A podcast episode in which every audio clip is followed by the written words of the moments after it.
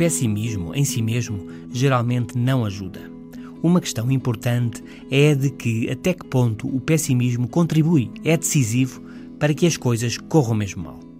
Os vendedores pessimistas vendem menos que os otimistas, confirmado vezes sem conta. Fazem menos tentativas, estão menos confiantes, comunicam pior e desistem mais depressa.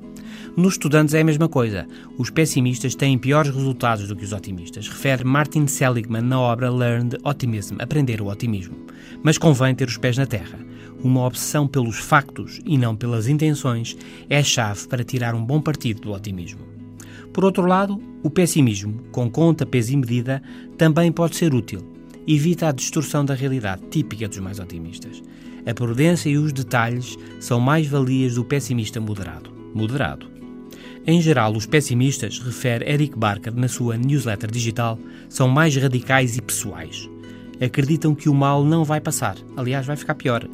Pensam que por todo o lado é assim e não há nada a fazer. E mais, acreditam que eles próprios têm culpa. Cuidado, é um estado de espírito que bloqueia planos, motivação e ação.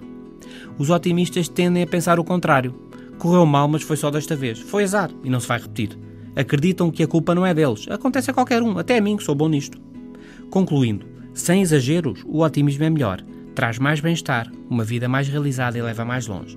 Mas o pessimismo com ponderação garante que olhamos os detalhes, revemos o revisto, subimos a qualidade e não desaceleramos enquanto tudo não está mesmo feito. Não é simples, claro. Este é o novo normal. Até amanhã.